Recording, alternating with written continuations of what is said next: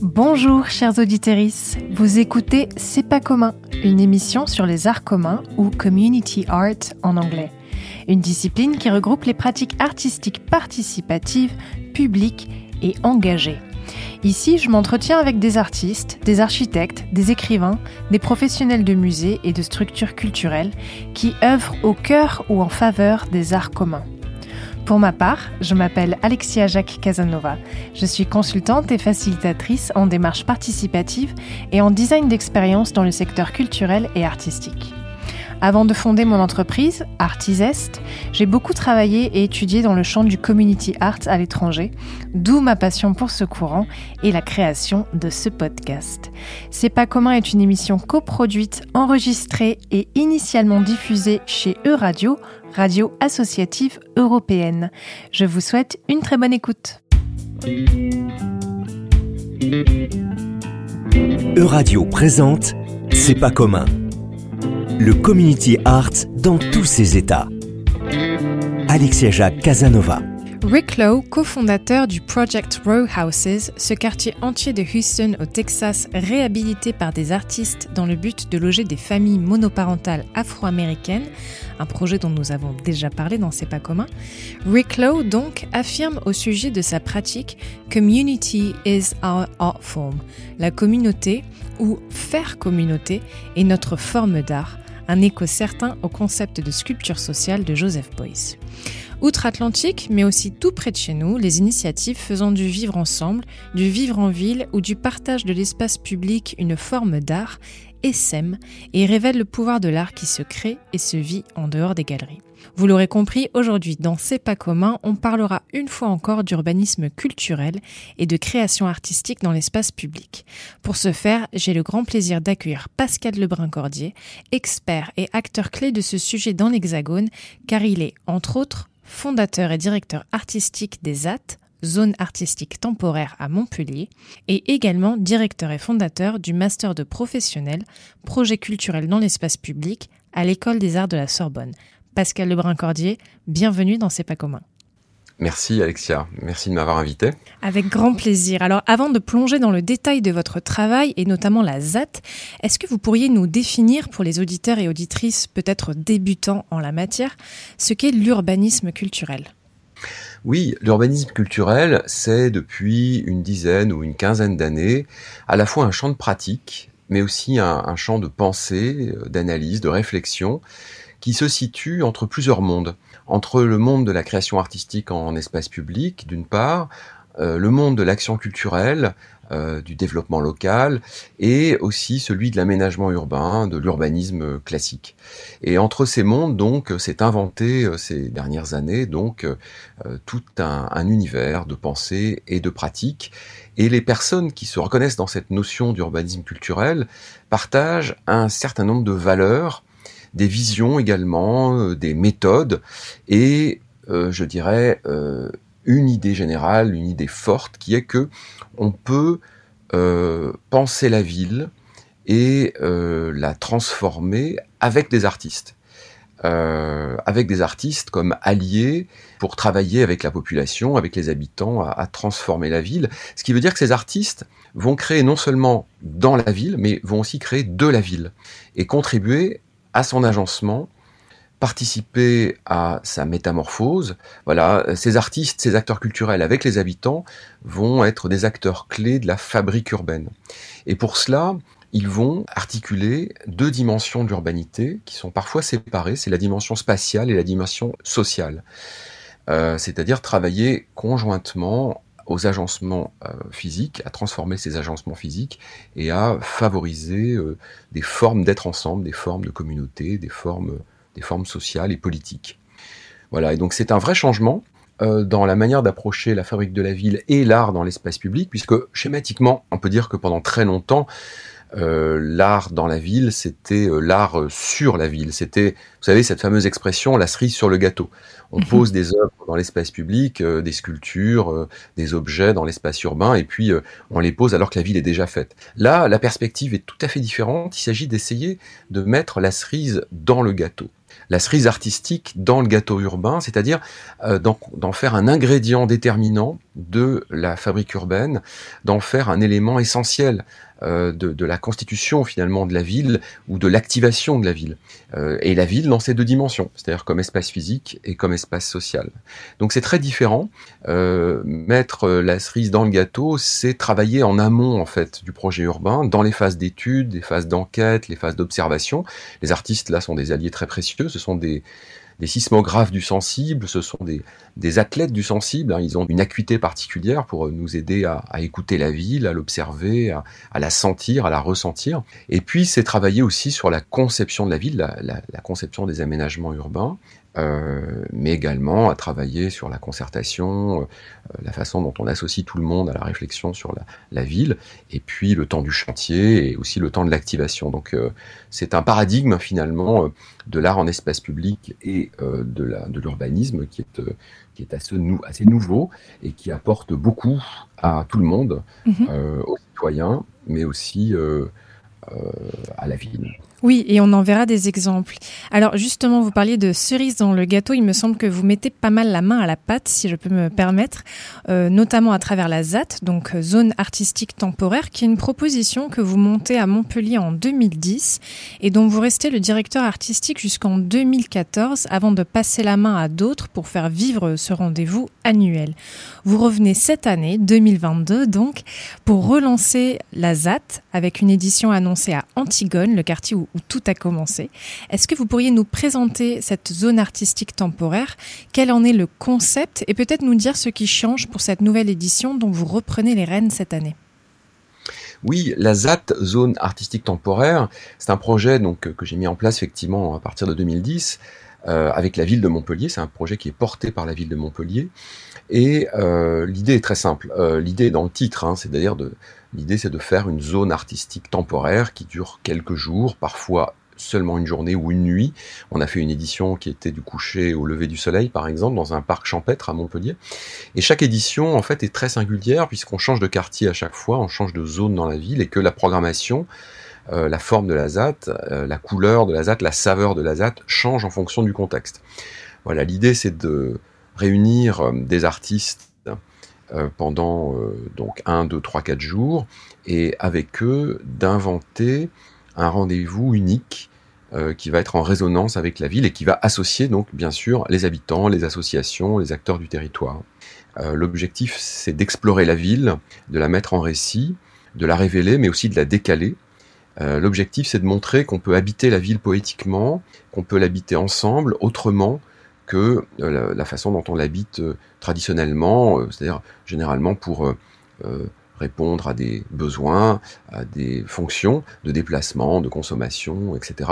Là, on met au cœur de la ville la poésie, la proposition une proposition d'habiter la ville autrement, voilà, de s'y installer autrement, de, de, faire la fête, euh, donc c'est ça la ZAT finalement. C'est un rendez-vous euh, très singulier euh, avec des spectacles et des surprises urbaines qui transforment la ville et notre façon d'être ensemble. Est-ce que vous avez des exemples de, ce qui va être proposé justement pour cette, cette édition qui, a lieu en, novembre? Oui, du 11 au 13 novembre, dans le quartier d'Antigone, il y aura une cinquantaine de, de rendez-vous et trois grands axes. Le feu, d'abord, puisqu'il va y avoir avec la compagnie La Machine des installations de feu, des bougies, des braséros, euh, du feu dans la ville, donc la force archaïque du feu au cœur de la ville. Ensuite, la fête, euh, beaucoup de rendez-vous festifs, d'effervescence festive avec des chorégraphes notamment, euh, et pas que. Et ensuite le futur. Donc feu, fête, futur, ce sont les trois grands thèmes. Le futur, à la fois le futur climatique, mais aussi euh, la question de la solidarité, de l'hospitalité. Comment imaginer une ville hospitalière Comment renforcer nos liens de solidarité Et puis un quatrième thème, c'est Antigone, Antigone le quartier qui fête ses 40 ans. Euh, quartier conçu par Ricardo Bofill, mais aussi Antigone, le personnage de l'histoire littéraire, de l'histoire du théâtre, c'est-à-dire cette femme qui dit non, qui dit non au, roi, qui dit non au pouvoir, qui dit non à la loi, au nom de sa conscience morale. Et donc on va essayer de réfléchir aussi à qui est Antigone aujourd'hui. Certains pense à Greta Thunberg quand on dit Antigone, mais il y a beaucoup mhm. d'autres exemples aujourd'hui de la désobéissance civile qui s'impose dans un monde abîmé euh, pour euh, euh, permettre voilà, d'inventer un futur désirable. voilà un peu les thématiques et de façon très concrète, il faut regarder sur sur les réseaux sociaux, sur notre site pour voir quel est le programme. Voilà. Mais l'idée générale, c'est au cœur d'Antigone de faire des propositions qui intensifient notre sentiment d'existence et provoquent une transformation de l'espace public en espace commun. Mhm. Et il me semble que vous proposez également une autre euh, alors, nouveauté, je dirais, cette année, qui s'intitule Transat. Est-ce que vous pouvez nous expliquer de quoi il s'agit?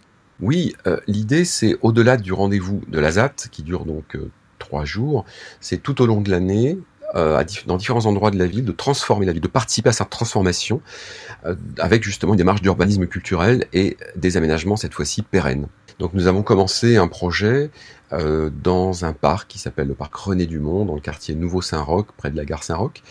Euh, la ville souhaitait euh, une œuvre au cœur de ce parc et pour imaginer cette œuvre, on mène avec une petite équipe un travail d'enquête sensible depuis la fin du mois d'août pour identifier des sujets sensibles, des sujets auxquels les gens sont sensibles, des questions auxquelles pourrait répondre cette future œuvre. On va demander ensuite à trois artistes euh, de répondre à un cahier des charges qui sera aussi un cahier de ressources, c'est-à-dire avec des pistes, des ressources du territoire, symboliques ou, pas, pour euh, imaginer une création contextuelle pertinente qui pourrait répondre encore une fois à des besoins, des attentes. Donc euh, voilà, ça c'est la démarche Transat qui va se déployer au fil des années dans différents quartiers de la ville, avec cette méthodologie de l'urbanisme culturel, cette volonté de transformer la ville, avec l'appui des habitants, mais aussi des artistes et des acteurs culturels. Alors, il y a également un cycle de rencontres mensuelles qui s'appelle Demain l'espace public, que nous organisons avec la MAOM, la Maison de l'Architecture Occitanie-Méditerranée. Une fois par mois, nous invitons une figure de référence euh, sur les questions urbaines, les questions d'espace public, et également euh, un ou une acteur ou actrice du territoire qui mène des projets euh, sur ces questions de transformation de l'espace public. Donc ce rendez-vous a beaucoup de succès depuis le mois de septembre et il nous permet d'aborder des thématiques comme l'hospitalité, la ville relationnelle, les enfants dans la ville euh, ou encore justement euh, la place des artistes dans la fabrique urbaine.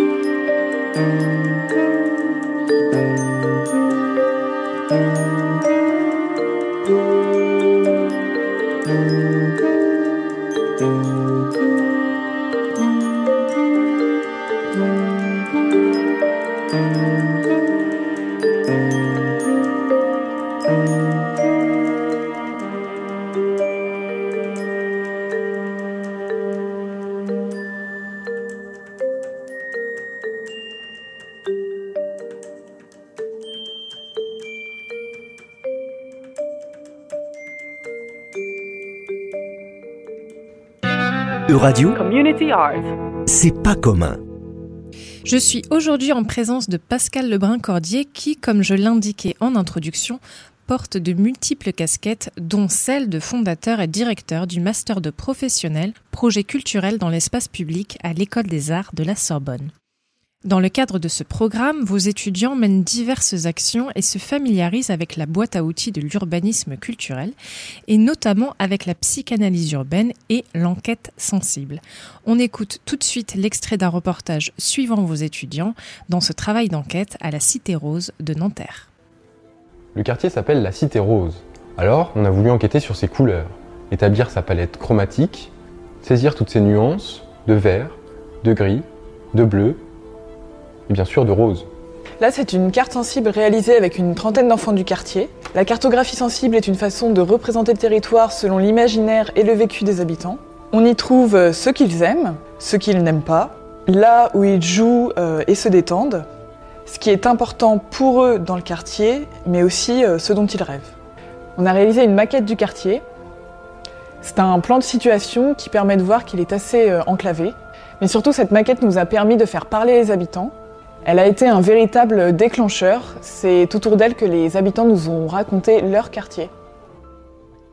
Dans cet extrait, on entend donc les étudiants évoquer l'outil de la carte sensible.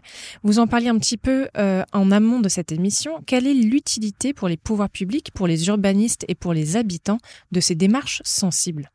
Alors, l'enquête sensible permet d'identifier des sujets qui ne sont pas forcément perçus par euh, les outils classiques de l'enquête sociologique ou de l'enquête urbaine. L'enquête sensible, euh, elle vise à identifier ce qu'il en est de la vie sensible, c'est-à-dire la vie ordinaire, infraordinaire même, je dirais, du quartier. Qu'est-ce qu'on voit, qu'est-ce qu'on entend, quelle couleur, quel parfum, quelle texture. C'est vraiment euh, voilà l'expérience ordinaire de la ville, je dirais. Mais l'enquête sensible, c'est aussi une enquête sur ce à quoi les habitants sont sensibles, ce qui fait sens pour eux. Et enfin, c'est une enquête sur les sujets sensibles, c'est-à-dire les sujets touchy. Euh, quels sont les problèmes, quelles sont les difficultés du quartier. Euh, ce travail d'enquête sensible, nous le menons avec des outils euh, assez étonnants parfois, souvent avec des artistes, des outils comme la cartographie subjective ou la psychanalyse urbaine, mais également l'étude des couleurs, l'étude du paysage sonore, etc. Ces outils, ces protocoles d'enquête nous amènent à enquêter avec les habitants et non pas sur les habitants, et à identifier encore une fois euh, des euh, sujets pour ensuite intervenir. Intervenir dans la transformation de la ville, dans l'activation de la ville, par des projets pérennes ou éphémères ou, semi-pérennes. Voilà schématiquement euh, ce qu'est l'enquête sensible. Alors, peut-être peut-on dire un mot plus particulièrement sur la cartographie subjective. Donc l'idée, c'est de faire une carte du quartier avec une partie de la population. Et par exemple, à Nanterre, avec mes étudiants, nous avons fait un travail de cartographie subjective du quartier avec des enfants. Et là, c'est tout à fait passionnant parce que les enfants nous disent euh, quels sont les endroits qu'ils aiment dans le quartier, ceux qu'ils n'aiment pas, les endroits qui leur font peur, les endroits où ils se sentent bien, euh, les endroits qu'ils aimeraient transformer et comment. Et donc, c'est tout à fait différent de la carte officielle, de la carte des institutions, de la cartographie euh, du bailleur social. Hein. C'est une autre ville qui se révèle à nos yeux et qui permet véritablement de prendre en compte le point de vue des enfants. C'est une façon de faire la ville à hauteur d'enfant, euh, d'associer euh, véritablement les enfants comme des parties prenantes de la fabrique urbaine et de la vie urbaine de manière générale. Donc c'est vraiment un outil très précieux euh, qui vient enrichir les cartes conventionnelles dont nous disposons pour observer, penser et transformer la ville. Alors, Rick Lowe, que je mentionnais en introduction, cite parfois en interview le tournant cognitif dans sa pratique artistique. C'est au moment d'une visite d'étudiant dans son studio, à l'époque où il était un artiste engagé, entre guillemets, traditionnel. Ce que j'entends par là, c'est qu'il faisait des toiles, des collages, des sculptures sur des sujets de société, mais il ne menait pas d'action. Il dit, et je cite, L'un des étudiants m'a dit que, bien sûr, le travail reflétait ce qui se passait dans sa communauté, mais ce n'était pas ce dont la communauté avait besoin. Si j'étais un artiste, a dit cet étudiant, pourquoi n'ai-je pas trouvé une sorte de solution créative au problème au lieu de simplement dire aux gens comme lui ce qu'ils savaient déjà? Ce fut le moment déterminant qui m'a poussé à sortir du studio. Donc dans le cas du travail que portent vos étudiants à travers ces cartes sensibles ou la psychanalyse urbaine dont vous parliez, voire même dans le cadre du travail que vous, vous pouvez faire en compagnie d'artistes, comment est-ce qu'on peut passer de l'observation et ou de la représentation sensible d'un quartier et de ses problématiques à une action concrète? En d'autres termes, est-ce que la pratique artistique et culturelle peut activement résoudre les problématiques sociétales plutôt que de se contenter d'en faire l'état des lieux et la dénonciation? Oui, elle le peut. Euh, elle le peut. Euh, nous sommes dans un art de la transformation et pas uniquement un art de la représentation, effectivement. C'est ce qui singularise ces pratiques artistiques, c'est qu'elles sont euh, dans le faire et le faire avec. C'est-à-dire que l'artiste n'est pas celui qui fait seul, c'est celui qui crée des situations, des dispositifs, des dispositions pour que collectivement, avec les habitants, euh, nous, nous fassions quelque chose. Et faire quelque chose, c'est activer la communauté autrement, euh, créer des modes de relation, des modes d'être ensemble différents, mais c'est aussi transformer l'espace physique euh, de façon pérenne ou temporaire. Concrètement, dans le quartier où nous travaillons avec des étudiants, avec le bailleur social Séquence, la PES et la ville de Nanterre, qui sont nos partenaires, et l'association L'épicerie Rose, une association de quartier, une association d'habitants qui s'est créée après notre arrivée. Euh, nous activons l'espace public pour en faire un espace commun avec des objets pop-up, des objets relationnels, c'est-à-dire des petits dispositifs qui ont comme vertu de favoriser la relation, l'échange, la rencontre. Mais euh, nous allons encore plus loin puisque le projet euh, sur lequel nous travaillons, c'est la création d'un café des possibles qui au départ était un café des enfants, uniquement pour les enfants, mais qu'on a un petit peu élargi, c'est-à-dire un tiers-lieu culturel qui est véritablement porté par les habitants et qui est un espace de rencontre, de travail, de réflexion et de transformation. C'est un lieu d'encapacitation, un lieu qui donne toute sa place au droit culturel, au droit à la ville, c'est-à-dire un lieu de vie où les habitants peuvent devenir véritablement acteurs du quartier euh, et prendre en main un certain nombre de sujets, et notamment des sujets qui ont trait à l'aménagement. Alors, en 17 ans d'existence, le Master 2 professionnel projet culturel dans l'espace public que vous dirigez, donc, a formé de nombreux et nombreuses professionnels. Quelles évolutions avez-vous observées depuis la date de la création de ce Master dans la gestion des projets culturels et artistiques dans l'espace public? Alors, il y a une évolution très nette, c'est qu'effectivement, au départ, en 2005, euh, à la fin à la fin des années 2000, euh, nous étions surtout dans euh, une approche classique de l'art en espace public, du théâtre de rue par exemple, de, de l'art dans la ville. Et très vite, au tournant des années 2010, euh, tout ce que je suis en train de vous raconter a pris la place. On a des étudiants qui sont venus déjà diplômés en architecture, en urbanisme, en paysage ou en design d'espace, qui sont venus dans notre formation pour acquérir des outils qu'ils n'avaient pas. Et euh, de la même manière, on a vu arriver des artistes ou des personnes très proches de la création d'espaces publics qui voulaient être outillés sur des questions euh, comme celle de l'urbanisme ou de la transformation sociale. Donc ça, c'est une évolution très très nette. Après, je dirais qu'on a aussi une montée en puissance de la question des droits culturels, euh, la question du droit à la ville, euh, voilà, des sujets qui préoccupent beaucoup les étudiants. On a euh, des étudiants très politisés, très convaincu qu'il faut transformer les situations et euh, ne pas se contenter finalement euh, euh, de les critiquer effectivement ou d'en proposer d'autres représentations, mais vraiment être des acteurs de la transformation. Et ça, ça suppose vraiment de coopérer avec des acteurs du champ social, avec le monde de l'urbanisme et encore d'autres d'autres univers, d'être vraiment à la croisée des mondes. Alors nous arrivons à mon très grand regret à la fin de, cette émission. Euh, je rappelle à nos auditeurs et à nos auditrices que la prochaine ZAT à Montpellier aura lieu du 11 au 13 novembre dans le quartier Antigone. Je remercie Léo à la technique. Un immense merci à vous Pascal Lebrun-Cordier d'avoir pris le temps de venir nous parler d'urbanisme culturel aujourd'hui.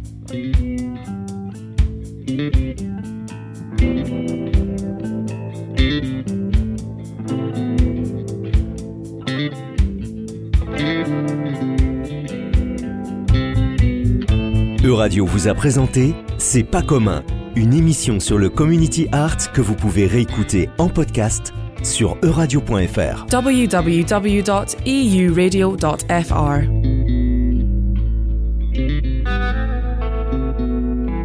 Merci d'avoir écouté C'est pas commun.